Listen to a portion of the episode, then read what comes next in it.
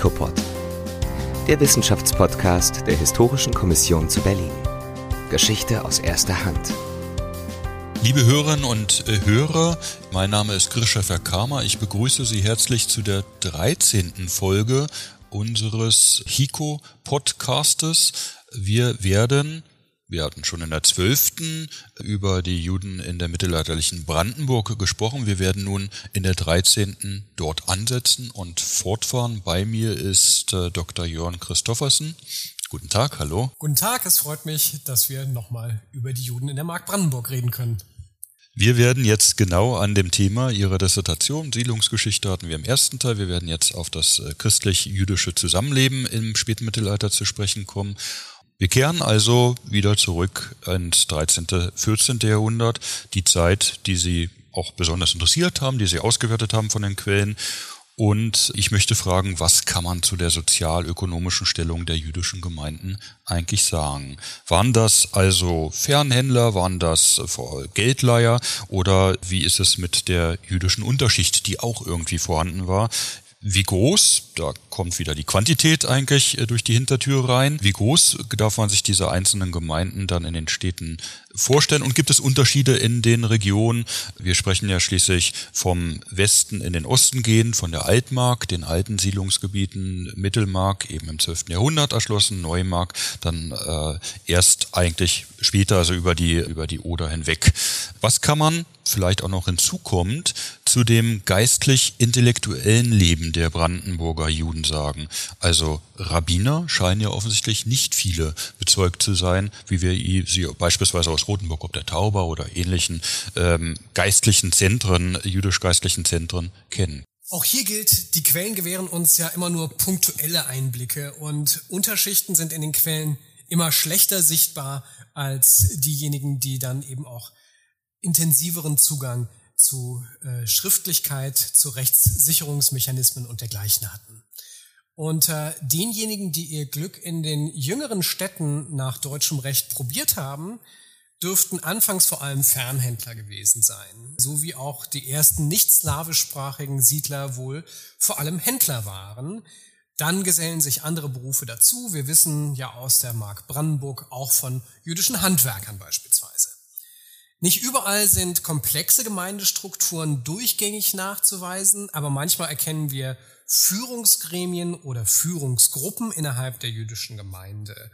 Gerade in den Schutzbriefen oder in den Ansiedlungsprivilegien werden dann nicht nur die Männer, die als Haushaltsvorstände galten, genannt. Erwähnt wird manchmal eben auch das Hausgesinde oder auch außerhäusliche Dienstleister für Kleingruppen, wie vor allem Schlachter, Einmalig haben wir auch einen Lehrer für kleinere Kinder dabei. Das tatsächlich auch schon ziemlich früh, nämlich in den 1350er Jahren in Köln. Also Köln an der Spree. Wir sehen immer wieder, dass es also Gemeinden gegeben haben muss und auch gegeben hat. Das setzt im Grunde genommen für einen vernünftigen Gottesdienstablauf voraus, dass wir zumindest zehn erwachsene Männer haben. Ja, das ist also vielleicht nochmal ein Hinweis darauf, wie groß dann diese Gemeinden gewesen sein könnten. Äh, sobald wir also eine Gemeinde haben, haben wir zumindest mal zehn rituell gesehen erwachsene Männer und dementsprechend dann noch viele weitere Leute, die wohl dazugehört haben. Wir haben auch, und Sie haben ja das Beispiel Stendal angesprochen, auch Rabbiner, die ja vor allem Rechtsgelehrte waren. Wenn wir in die hebräischen Quellen schauen, dann haben wir auch schon mal Hinweise darauf, dass Personen mit denjenigen Ehrenbezeichnungen genannt werden, die sonst insbesondere Rabbinern zuteil wird. Das ist aber nicht mehr als ein Indiz. Und zusätzlich haben wir den Eindruck, dass die Belegdichte von Westen nach Osten hin abnimmt. Es bleibt also dabei, nur für Stendal können wir uns ganz sicher sein, dass es dort eben auch rabbinische Autoritäten gegeben hat, das erhebt Stendal dann schon im jüdischen Siedlungsnetz. Andererseits bestanden durchaus Kontakte zu bedeutenden Rabbinern im übrigen deutschsprachigen Raum. Einige sind ganz in der Nähe, in Aschersleben und in Magdeburg. Einige sind etwas weiter weg, in Wiener Neustadt oder im Elsass. Wenn wir uns jetzt anschauen, wie diese Rechtsgutachten eingeholt werden, dann setzt das im Grunde durchaus voraus, dass wir jemanden vor Ort haben, der rechtskundig ist, der zumindest ein rabbinisches Studium aufgenommen hat. Ob die Person dann tatsächlich auch als rabbinische Autorität begriffen wurde, ist wieder eine ganz andere Frage. Vielen Dank. Vielleicht können Sie aber doch noch ein, zwei Worte zu den Vielleicht haben wir auch gar keine Informationen dazu, aber darf man sich vorstellen, dass es doch auch jüdische Unterschichten gegeben hat, die eventuell von den jüdischen Gemeinden auch intern quasi versorgt worden sind? Ja, ziemlich sicher. Also eine der wichtigen Aufgaben innerhalb einer jüdischen Gemeinde ist äh, die Armenfürsorge. Das ist einer der Gründe, weswegen Steuern äh, innerhalb der jüdischen Gemeinde erhoben werden. Und ähm, höchstwahrscheinlich haben wir das eben auch in der Mark Brandenburg. Es gibt Rechtsgutachten aus dem 13. Jahrhundert, die da zumindest einen Hinweis drauf geben.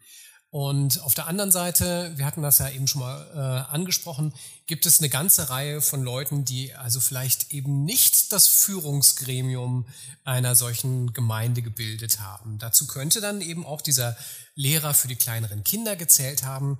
Das ist im mittelalterlichen Judentum kein sonderlich angesehener Beruf. Ja, ähm, sicherlich sind diese Rabbiner, die wir dann teilweise sehen können, auch sozial herausragend. Und dazwischen hat es aber alles Mögliche gegeben. So wie wir eine Schichtung innerhalb der christlichen Gemeinden feststellen können, so können wir sie, selbst wenn wir sie nicht in den Quellen sehen können, für die jüdischen Gemeinden doch annehmen. Und gute Indizien bildet dann beispielsweise auch, dass wir jüdische Fleischer haben. Ja, also die sind sicherlich nicht die führenden zehn Prozent der Gemeinde, aber sie haben schon einen ganz guten Status. Sie sind einfach angesehene Handwerker, so wie das bei Christen eben auch ist. Ja, damit sind wir im Grunde genommen gleich auch bei der Nachbarschaft, äh, bei dem Miteinander zwischen Christen und Juden.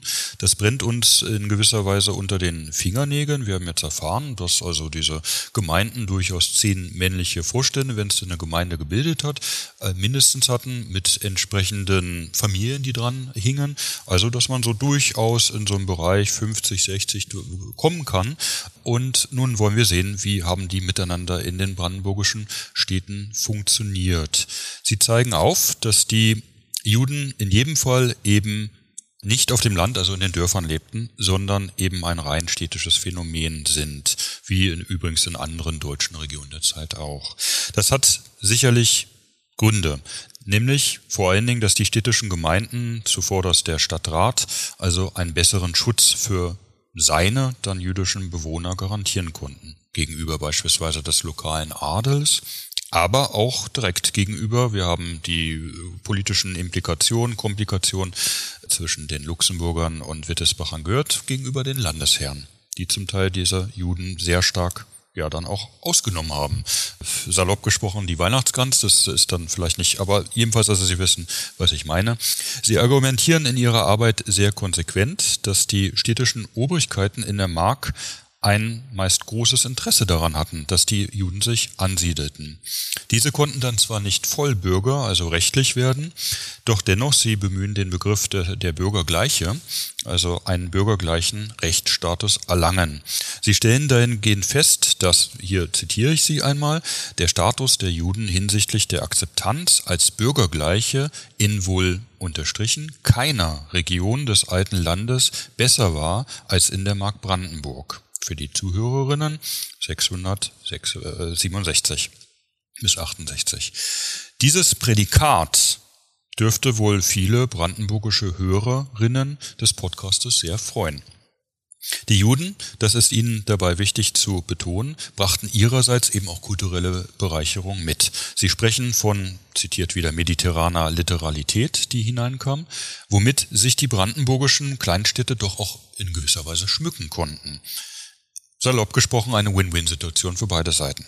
Hier wird insgesamt also ein harmonisches Bild der Koexistenz gezeichnet. Andererseits werden eben die brandenburgischen Juden, wir hatten das schon im, 12. Podcast mit dem Pulverfass, sie werden nicht ganz in einer zeit- und raumlosen Vakuum gelebt haben, werden sich doch verschiedener Übergriffe und Ausschreitungen vielleicht auch in anderen Regionen des Alten Reiches bewusst gewesen sein. Sie werden vielleicht hier und da das Gefühl gehabt haben, dass die Stimmung jederzeit kippen konnte. Bestimmte Überbleibsel der Zeit haben wir auch.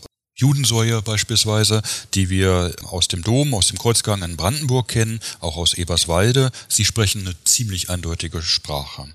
Wie geht das alles unter einen Hut? Wie geht das alles zusammen? Bitte führen Sie dazu ein wenig aus. Ja, ich stimme Ihnen da völlig zu. Das Bild, das sich uns zeigt, ist nicht überall eindeutig. Und da, wo wir Aussagen treffen können, ist es über die Städte.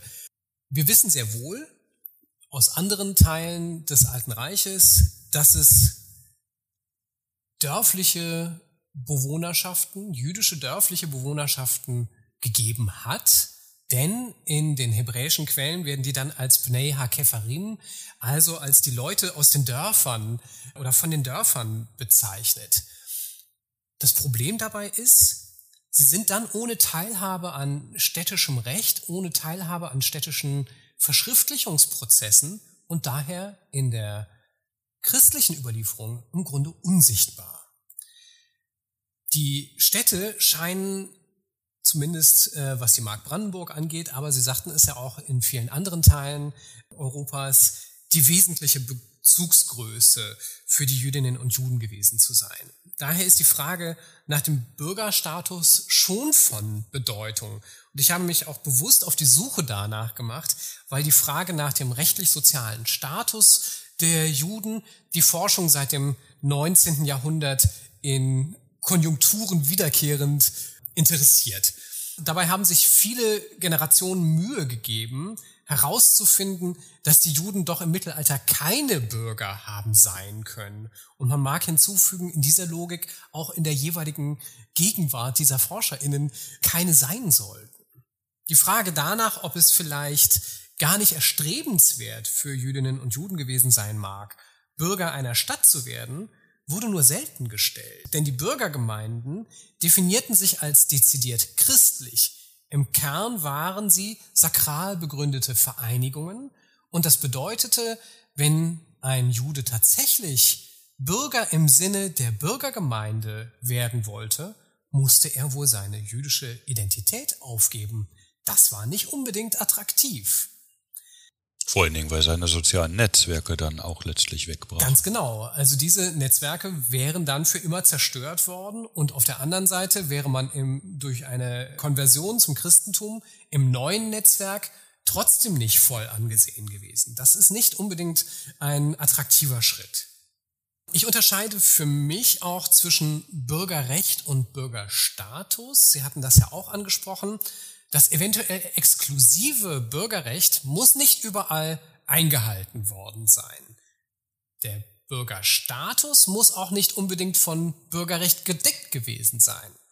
In anderen Städten, also im Süden des Alten Reiches, war es manchmal nötig, dass Juden erst in der jüdischen Gemeinde Bürger wurden und dadurch aber zugleich Bürgergleiche oder Bürgerähnliche der christlichen Stadtgemeinde weil die jüdische und die christliche Gemeinde quasi auf gegenseitige Anerkennung, wenn auch in einer asymmetrischen Beziehung, ausgelegt waren.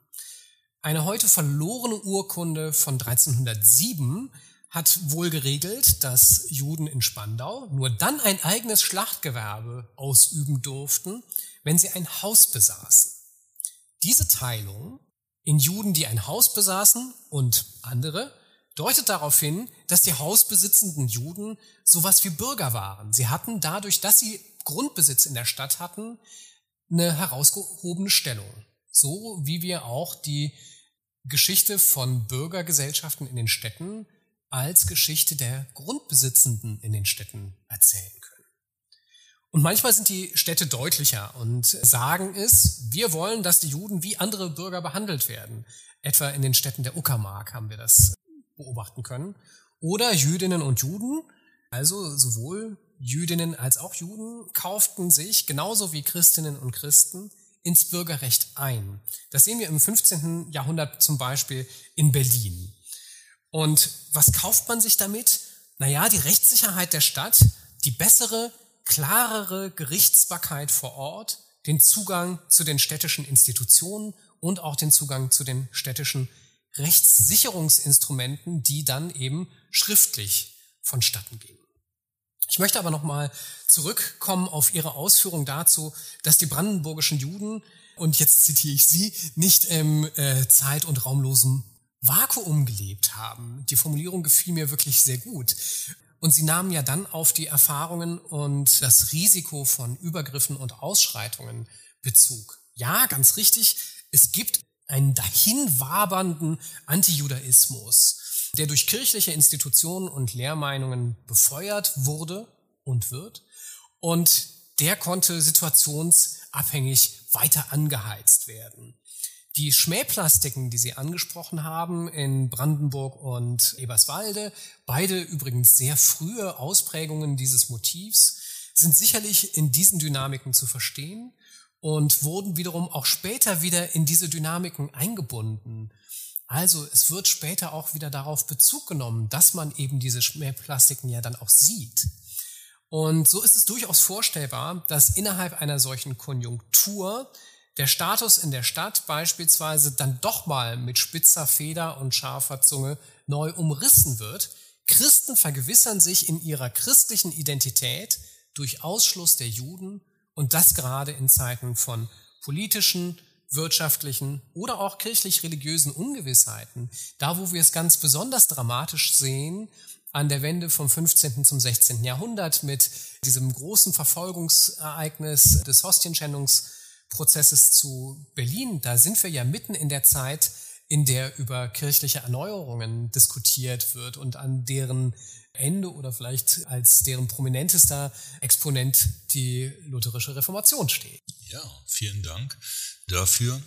Ähm, der Rechtsstatus, das haben Sie jetzt äh, gerade ausgeführt wurde dann zum Teil, Sie haben es an dem Berliner Beispiel gebracht, in der Stendaler Judenordnung, die eigentlich eben nicht Judenordnung heißen sollte, aber 1297 für Ständer geltend, steht ja auch, dass sie einen gewissen Eid zu erbringen haben gegenüber dem Stadtrat, nicht? So, dass sie da eben in eine bürgergleiche Stellung reinkommen, also es wird verschriftlicht auch und also sie sind Teil offensichtlich dann dieser Gemeinde damit.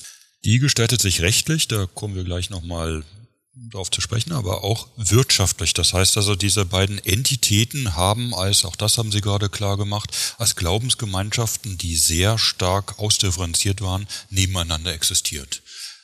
Das war beiden Seiten letztlich klar, aber sie haben wirtschaftlich doch miteinander auch interagiert.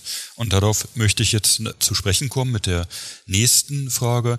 Es gab also bei den brandenburgischen Handwerkerzünften und Innungen kaum eine Frage, dass sie sich in ihren Statuten gegen äußere Einflüsse, unter anderem auch gegen jüdische Handwerker, diese ausgeschlossen haben, ab, sich abgeschottet haben. Die Juden haben aber offensichtlich dennoch einen Weg gefunden, durchaus aktiv, attraktiv, konkurrenzfähig zu sein, gerade in Bezug auf die Fleischverarbeitung und den Fleischhandel. Darauf lassen dann also zahlreiche auch gerade christliche Regulierungen im städtischen Milieu im Spätmittelalter schließen, zum Beispiel Frankfurt oder 1294. Die jüdischen Schlechter verkauften also selbstverständlich ihre Ware auch an den christlichen Nachbarn. Wie darf man sich das Ganze dann vorstellen? Überwog hier ein harmonisches Miteinander oder war es doch konfliktär? Gelang es den städtischen Zünften, den Handwerkerzünften, diese jüdischen Konkurrenten irgendwie zu lenken, zu kanalisieren oder eventuell sogar zu dominieren? Bitte können Sie hierzu ein wenig ausführen. Die Konstellation, die zu Konflikten geführt hat, insbesondere mit Blick auf den Fleischhandel und die Fleischverarbeitung ist sicherlich, dass die nach jüdischen Speisevorschriften korrekt verarbeiteten Tiere nicht komplett zum Verzehr durch Juden geeignet sind. Es entstand also quasi Ausschuss, der aber dennoch abzusetzen war. Und die Kunden hierfür sind dann sicherlich äh, Christen gewesen. Das kann durchaus Einfluss auf die Preise gehabt haben. Denn wenn ich etwas loswerden möchte, was für den primären Markt nicht gut ähm, geeignet ist, dann mache ich das attraktiver durch eine Preisgestaltung. Dieses Phänomen, dass die Christen dann den Ausschuss der jüdischen Produktion gekauft haben, ist aber auch in anderen Erzählungen herangezogen worden. Also wir können durchaus beobachten, dass vereinzelt Christen sich dagegen verwehren wollen, dann also dieses vermeintlich schlechtere Fleisch angedreht zu bekommen, so in diese Richtung vielleicht. Das, was wir aus den Quellen sehen können, sind meistens Vergleiche zwischen den Juden und den christlichen Zunftschlachtern. Hier haben dann also zwei Interessengruppen mehr oder weniger auf Augenhöhe verhandelt. Das finde ich ist durchaus bemerkenswert, äh, weil das offenbart ja, dass da zwei Gruppen aufeinander zugehen. Hin und wieder und im Laufe des Mittelalters zunehmend wächst aber dann das Bedürfnis der christlichen Schlachter, das Betätigungsfeld der Juden stärker einzuschränken. Mit wachsendem Einfluss der Schlachter in den Städten gelingt ihnen das dann auch.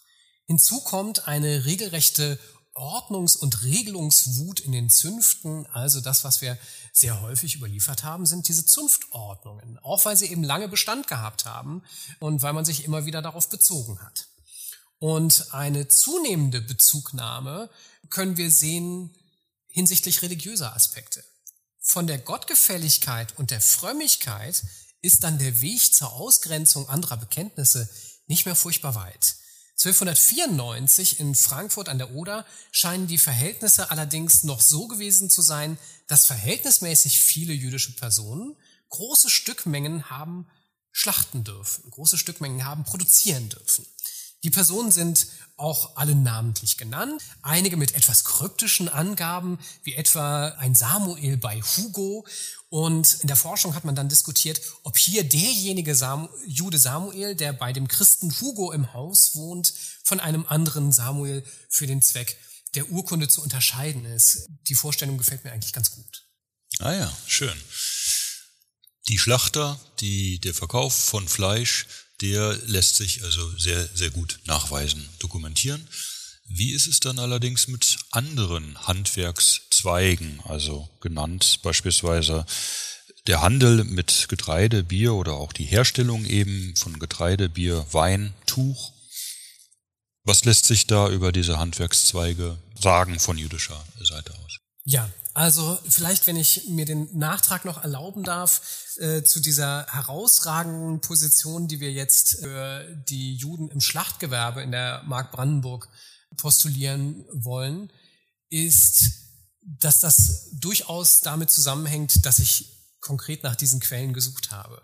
Und möglicherweise ist in anderen Teilen des Reiches eben nicht so konkret nach diesen Quellen gesucht worden. Mir war so eine Überlieferungs- Verdichtung aufgefallen und der bin ich dann auch nochmal nachgegangen. Ein kleines bisschen auch in Ermangelung anderer Zeugnisse von Wirtschaftsleben in der Mark Brandenburg, ähm, die uns über Juden Auskunft geben können, habe ich mich also dann darauf gestürzt und vielleicht kann man auch sagen, dass da dann so ein gewisser Bias eingeflossen ist. Aber es gibt durchaus andere Quellen, mit denen wir arbeiten können. Beispielsweise aus Abgabenordnungen können wir ersehen, wer wann auf welche Güter Zugriff hatte. Das legt häufig auch ein Engagement in der Produktion oder im Handel dieser Güter nahe. Das Tätigwerden in Handwerk und lokal angesiedeltem Gewerbe hängt auch mit der Sicherheit zu tun, die den Juden vor Ort dann geboten wurde oder die sie dann zumindest erhofft hatten. Im Gegensatz zur Produktion von Fleisch, die ja auf eine Notwendigkeit der Frömmigkeitspraxis zurückgeht, sind andere Gewerbe dann vielleicht doch auch schlechter dokumentiert. Sie merken, in allen Antworten schwingt immer mit, dass die Überlieferungslage zur Geschichte der Juden in der Mark Brandenburg nicht überragend ist. Aber um auf Ihre Frage zurückzukommen, ja, in der einen oder anderen Form waren Juden am Handel mit Bier und Korn, also Getreide, nicht Schnaps, äh, beteiligt. Einige interessante Passagen deuten auch auf den Handel mit Fisch hin. Das betrifft vielleicht auch die Lamprete, eine lokale Delikatesse und ein Tier, das im Grunde genommen kein Fisch ist und ganz sicher nicht als koscher gelten konnte. Das ist also ein interessantes Phänomen. Man würde das nicht erwarten, aber wir haben es eben für diese Region der nördlichen Mark Brandenburg durchaus dokumentiert. Den Fernhandel hatten Sie schon angesprochen. Auch dieser wird zunehmend reguliert und durch eine kleine soziale Gruppe exklusiver gemacht. Eines der Argumente, um diese Gruppe klein zu halten oder klein zu führen, ist die Zugehörigkeit zum Christentum. Ein anderes ist die Zugehörigkeit zu deutschem Recht in Abgrenzung zu einer in Anführungszeichen bitte wendischen, also slawischen Herkunft. Ja, äh, wir kennen sehr prominent gemacht durch die frühere Forschung die sogenannten Wendenparagraphen in den Zunftordnungen, die eben auch zur Abgrenzung, zur Ausgrenzung gedient haben. Ob das jetzt ethnisch zu verstehen ist, ist sicherlich zu diskutieren. Ich fühle mich ganz wohl mit der Vorstellung, dass Deutsche und Wenden vor allem rechtliche Kategorien gewesen sind, vielleicht dann eben auch soziale Kategorien und nicht zuvorderst ethnische Kategorien, wie das dann aber natürlich in den 30er, 20er, 30er, 40er Jahren gerne ausgelegt wurde. Der Handel mit Gewürzen und Spezereien, in dem in anderen Teilen des Reiches die Juden früh tätig gewesen waren, könnte in unserer Region deswegen nicht zustande gekommen sein, weil wir die Hansehändler haben, die ihrerseits ja profilierte Fernhändler sind und eben auch auf diese Hochrisikogüter auf der einen Seite und auf die Massengüter auf der anderen Seite spezialisiert waren. Insofern könnte es sein, dass die Spielräume für, die, für das Tätigwerden von Juden vielleicht nicht schlechtere waren, aber andere auf der einen Seite können wir in keiner Region wie in der Mark Brandenburg ein so hohes Engagement im handwerklichen Bereich nachvollziehen.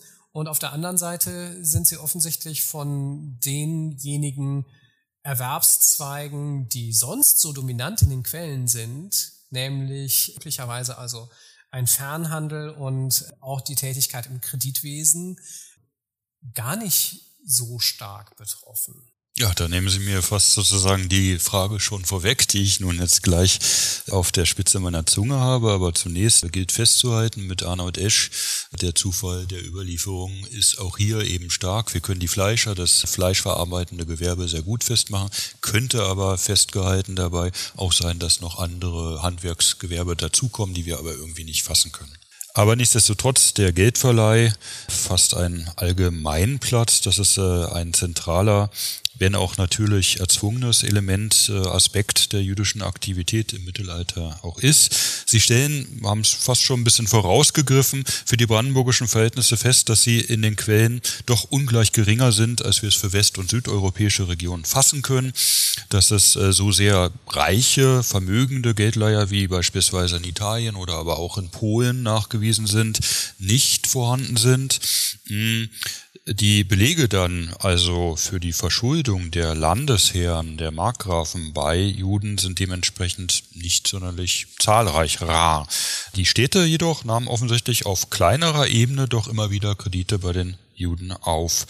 Ein klar zu beziffernder Zinsfuß heutzutage, wenn man in die Bank geht, dann fragt man sich, für, für wie viel kriege ich jetzt einen Kredit? Nicht? Also ein klar zu beziffernder Zinsfuß lässt sich nicht ganz feststellen. Was kann man, wir hatten den vorhin schon mal äh, zu dem sogenannten Wucherdiskurs sagen, wo der Landesherr dann eingreift, wenn es zu viel wird. Waren, war das alles im Rahmen oder ist da zum Teil zu wenig, zu viel gefordert werden? Wie unterschieden sich da die Brandenburger Juden vielleicht von anderen Regionen? Die poströmische Zeit funktioniert, also die Zeit, die wir so als Mittelalter bezeichnen, funktioniert ja nicht ohne Kredite. Äh, Bargeld ist knapp, das Kaufen auf Pump ist auch unter Christen ganz normal, gerade wenn es um größere Beträge geht. Und in der agrarischen Produktion sind Kredite und der Handschlag zur Besiegelung des Kaufes ganz normal, im Grunde ja auch äh, bis in die jüngste Vergangenheit. Das Geld für eine Kuh oder eine Wagenladung Getreide hatte wohl niemand tatsächlich bei sich, wenn er diesen Kauf abgeschlossen hat. Andererseits gibt es mannigfaltige Techniken, Kredite zu verschleiern. Dazu gehören Scheinvermietungen, Scheinverkäufe, verschleierte Zinsen und so weiter. Das ist der Horizont, vor dem wir uns dann Kreditgeschäfte nochmal genauer angucken müssen. Mitunter hat man den Juden Kredite jenseits der Tagesumsätze aufgenötigt. Wir wissen ja beispielsweise aus Stendal im 14. Jahrhundert, und manchmal erwartete man auch stereotyperweise, dass Juden Kredite stellen konnten. In Frankfurt an der Oder bezahlt die Stadt im 15. Jahrhundert beispielsweise ihre Feuerwehrkosten durch einen Kredit bei den Juden. Nichtsdestoweniger gibt es immer wieder auch Versuche, die Zinssätze, zu denen Geld bei Juden geliehen wurde, zu regulieren. Manchmal sind diese Regelungen aber erstaunlich unkonkret, wenn man so möchte. Da heißt es dann einfach, das soll ein anständiger Zinssatz sein, ohne dass der genauer beziffert wird. Auslegungsbedürftig. Das ist auslegungsbedürftig in der Tat und vielleicht trägt das auch so ein kleines bisschen dem Umstand Rechnung, dass die Fragen von Zins und Zinseszins den mittelalterlichen Menschen manchmal als sehr unzugänglich gegolten haben mögen man muss das vielleicht auch gar nicht so sehr auf mittelalterliche Menschen eingrenzen. Mal, für viele Leute ist es schwer zu verstehen, wie Zins und Zinseszins funktionieren und wie Überschuldungen dann eben auch funktionieren. Prinzipiell haben wir wenige Schuldbriefe überliefert, viel weniger als in anderen Regionen Europas. Das liegt auch die, legt auch die Frage nahe, ähm, ob das Wirtschaftssystem in der Mark vielleicht Spezifika aufwies, die solch eine Auffälligkeit begünstigt haben. Das Magdeburger Schöffenrecht, das ja auch weit in die Mark Brandenburg hineinwirkte, erlaubte beispielsweise den Kredit zum Geldverdienen auch durch Christen. Also wir müssen immer unterscheiden, ob es sozusagen ein äh, Kredit ist, der ohne Zins funktioniert oder ein Kredit mit Zins, ja. Und der mit Zins wird gerne verschleiert und das scheint irgendwie anstößig zu sein mit diesem Geldverleihen, um äh, Geld zu verdienen. Das scheint, wie eben schon mal kurz angesprochen, im Magdeburger Schöffenrecht ein bisschen anders zu sein. Und gerade das, was dort anders ist, nämlich dass Christen auch zum Geldverdienen Kredite vergeben dürfen, das beißt sich so ein bisschen mit kanonischem Recht. Und in kirchlichen Diskussionen wird das dann als unchristlich markiert. Ähm, man meint, es verderbe die Gesellschaften, wenn man sich gegenseitig Kredite gibt. Das also ist Teil dieses Wucherdiskurses. Und im Laufe der Zeit, auch in religiös aufgeheizten Situationen, bricht dieser Diskurs immer stärker durch, schließlich Ende des 15. Jahrhunderts auch im Vorfeld des Hostienschändungsprozesses von 1510. Die größeren Kredite, die wir mit jüdischen Geldverleihern in Verbindung bringen können, verweisen dann auf Nachbarregionen der Mark, auf Magdeburg, auf Böhmen etc. Und es ist durchaus vorstellbar, dass die lokalen Juden diese Kredite dann gemakelt haben, ja, dass die diese Kontakte zu den größeren Kreditgebern hergestellt haben. Ja, gut. Also im Grunde genommen das äh, Spätmittelalter angesprochen, diesen äh, Diskurs um Zins, wie christlich das äh, ist oder nicht. Wir haben nichtsdestotrotz die oberitalienischen Bankhäuser, die in der Zeit aktiv sind. Wir haben dann die Fugger, die irgendwann sehr aktiv werden in Augsburg. Die machen, verschleiern das vielleicht auch über Verpfändung und ähnliche Dinge, aber da sind sicher, also die werden auch geguckt haben natürlich, dass ihre Fälle entsprechend ins Trockene kommen. Nichtsdestotrotz ist vielleicht eine gewisse ähm, Ebenenunterschied äh, zu sehen. Die Juden sind alle von ihrer Bildung her recht gut, also eine grundständige Ausbildung, wo wir zumindest sagen, also heutige Grundschule und sie können lesen, schreiben, rechnen und das galt nicht unbedingt für alle christlichen Pendants, mit denen sie zu tun hatten. Da ist einerseits eben das Geldgeschäft, Verleihung und ähnliches zu sehen, aber vielleicht auch andere Berufe. Sie haben oft genug als Ärzte gearbeitet, gewirkt. Sie haben zum Teil, weil sie eben gut rechnen konnten, als Münzmeister bei den Markgrafen oder bei anderen Herrschaften gewirkt. Wie kann man das in Brandenburg? Gibt es da viele Nachweise für sowas? Ja, also von einigen Personen, die in der herrschaftlichen Verwaltung arbeiteten, wissen wir überhaupt nicht, ob sie Christen oder Juden waren. Von einigen Personen wird es angenommen, dass sie Juden waren. Es gibt dieses äh, relativ prominente Beispiel, weil das in den Publikationen immer mal wieder angesprochen wird, dieses, äh, dieser Person, die Fritzel genannt wird, also ein, ein Diminutiv von Friedrich. Und der hatte eben das Spandauer Turmamt inne. Das hat er vom Markgrafen verliehen bekommen, also eine unmittelbare Einbindung quasi in die herrschaftliche Administration. An den Rändern der Mark und in angrenzenden Territorien sehen wir das etwas deutlicher. Ein solches Amt als Zollpächter oder als Münzmeister war dann ein riskantes Unternehmen und bedurfte guter Kontakte, um weitere Fachkräfte und Rohstoffe zu organisieren. Gerade im 14. Jahrhundert finden wir Regelungen, die darauf hinweisen, dass durchaus auch Juden mit der Begutachtung und Herstellung von Münzen betraut waren, denn die Münzordnungen von Prenzlau, von Berlin, Köln, Spandau, Brandenburg an der Havel machen explizit Vorgaben, die für Christen und Juden gleichermaßen gelten sollen. Und das macht nur dann Sinn, wenn man tatsächlich auch davon ausgeht, dass Christen und Juden gleichermaßen darin involviert waren. In einigen Fällen wissen wir sogar, dass die Juden nicht mit den Rohstoffen handeln sollten, nämlich dem Silber für die Münzen, sondern lieber Kreditgeschäfte ausüben sollten. Das scheint uns in diesem Zusammenhang etwas rätselhaft zu sein und darüber lässt sich sicherlich viel spekulieren. Man kann sich vielleicht einen Reim darauf machen, dass diese Interaktion jenseits des Edelmetallkaufs dann da die größere Rolle gespielt haben. Auch das ist eine Qualifikation, auch das ist Expertenwissen und das scheinen dann an dieser Stelle eben Juden zur Verfügung gestellt zu haben. Was die Frage nach den jüdischen Ärzten angeht, so ist das sicherlich kein Massenphänomen. Wir können, glaube ich, zwei Phänomene voneinander trennen. Das eine ist, dass in geistlichen Vorschriften immer wieder darauf Bezug genommen wird, Christen sollen doch bitte nicht zu jüdischen Ärzten gehen. Sagt uns das aber dann was, ob tatsächlich jüdische Ärzte vor Ort gewesen sind?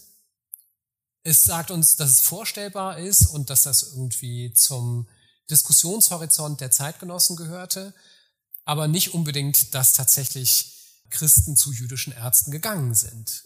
Andererseits, wenn ein jüdischer Arzt da war, wird man wohl auch hingegangen sein. Und da dürfte das nicht die große Rolle gespielt haben, ob das Bekenntnis dasselbe ist, ob der Ritus, dem man folgt, derselbe ist, sondern ob man sich der Person anvertraut, ob man die, das Fachwissen dieser Person braucht, ob gerade einfach ein Arzt vonnöten ist. Also, und da werden dann wahrscheinlich die Pragmatiken die Doktrinen überwunden haben, wenn man so möchte.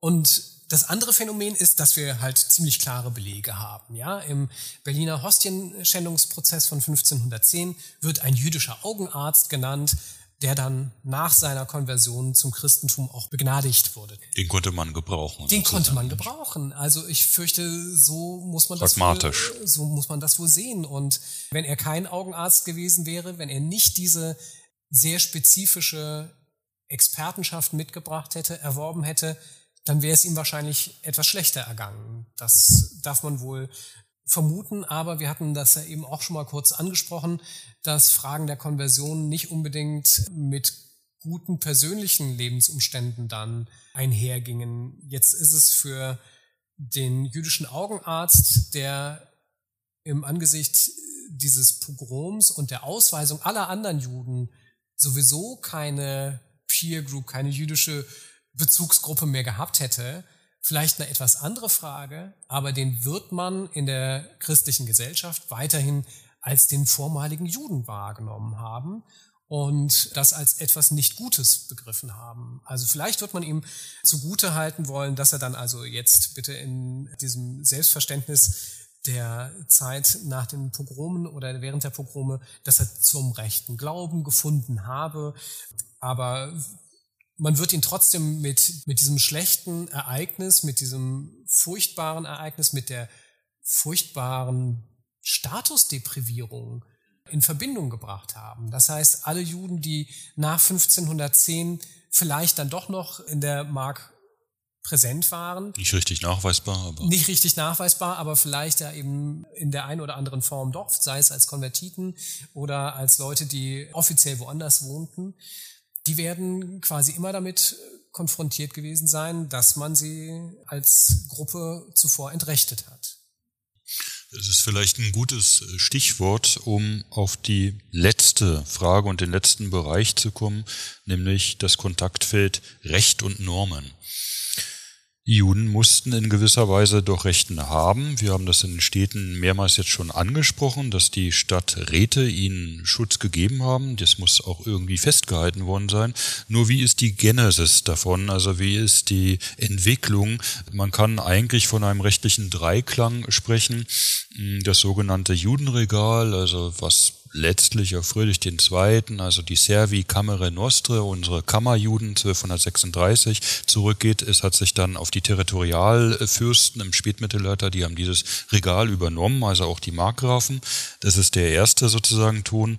Der zweite wäre dann ein Land- und Lehnsrecht, der Sachsenspiegel, Eike von Repko, 1220er Jahre, der dann sehr stark ausgestrahlt hat.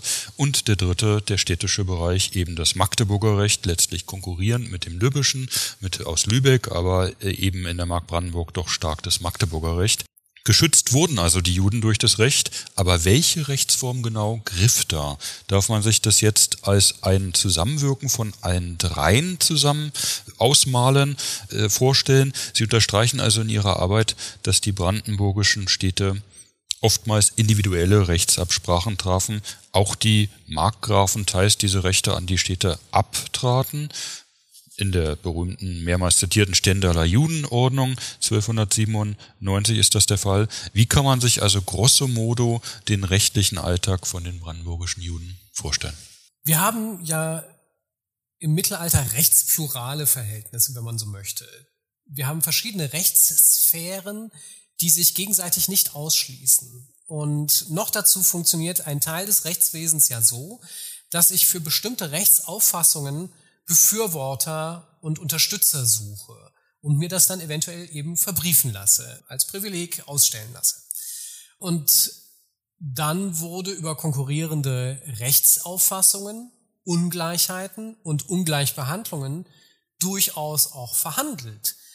Das Ende einer solchen Verhandlung ist das Dokument von 1297, das Sie eben angesprochen haben. Es ist ja weniger eine Judenordnung im Sinne frühneuzeitlicher Rechtssetzung, als vielmehr ein Mandat zur Umsetzung ganz verschiedener Rechte.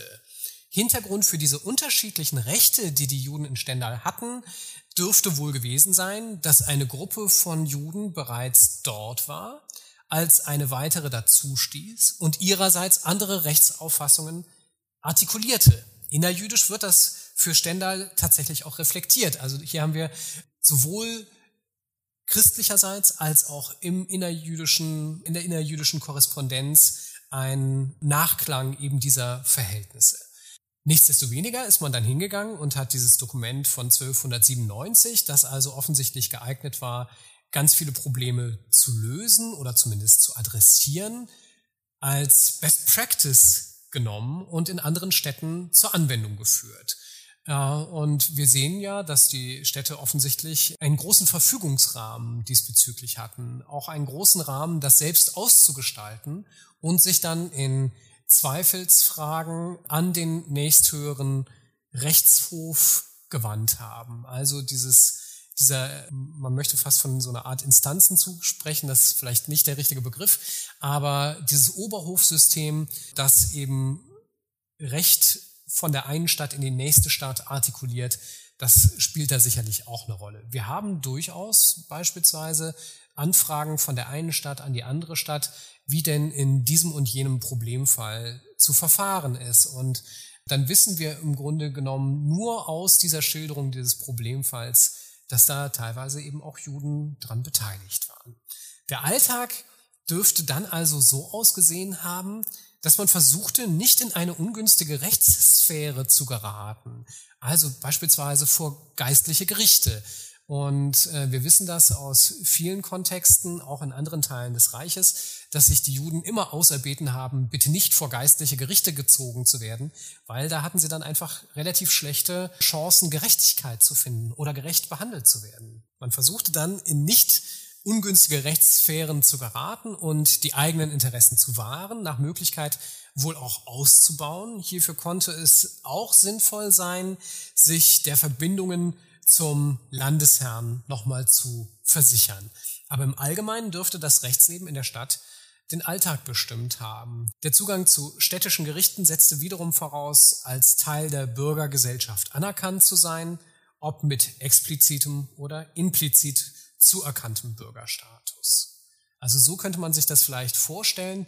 Ich stelle es mir in gewisser Weise ein bisschen stressig vor, dass ich eben keine Rechtssicherheit habe, die hundertprozentig keine hundertprozentige Rechtssicherheit habe, sondern dass das immer Aushandlungsprozesse sind.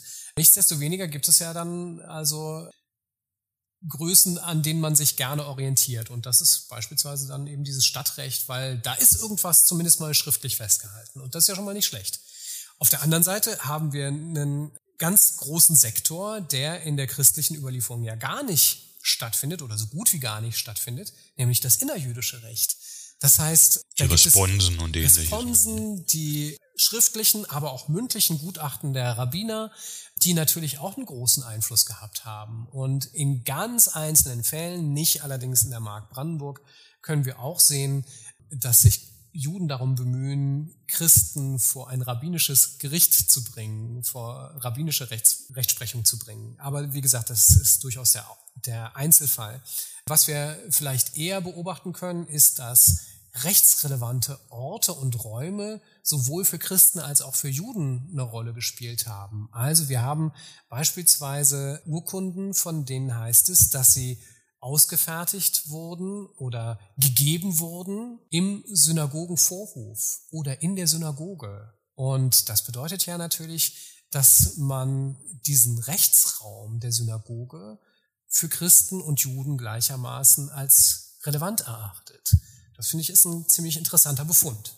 Ja, da haben Sie äh, vollkommen recht, dass das also nicht vor dem Rat oder von dem Rathaus die Gerichtslaube, die berühmte, sondern dann eben tatsächlich offensichtlich in der Synagoge stattfand. Und da auch wieder, das, Sie haben Magdeburg als Oberhof angeführt. Wir sind da leider mit den Quellen, äh, wir wissen, dass das alles äh, leider abhandengekommen, verbrannt ist. Äh, wir haben also diese Schöffen-Akten nicht mehr. Und insofern haben wir da leider müssen wir immer nur aufgrund der, der Quellen, die quasi den jeweiligen Städten dann gegeben, können wir es rekonstruieren. Aber wir haben nicht das Große sozusagen. Das ist durchaus durchaus schade, dieser Verlust. Herr Christoffersen, wir haben also äh, wirklich eine schöne, intensive Diskussion jetzt gehabt. Man, kann, man muss auch nicht hinter der äh, Kirche halten oder muss das verheimlichen. Wir haben also jetzt ein Podcast 12 und 13 miteinander gestaltet, lange miteinander diskutiert, sehr intensiv, schöne über die, über die brandenburgischen Juden im Mittelalter. Nun fragt man sich, Sie sind seit 2009 im Grunde genommen an der Thematik dran. Jetzt ja nicht mehr, aber doch lange Jahre, also über ein, eine Dekade quasi quasi.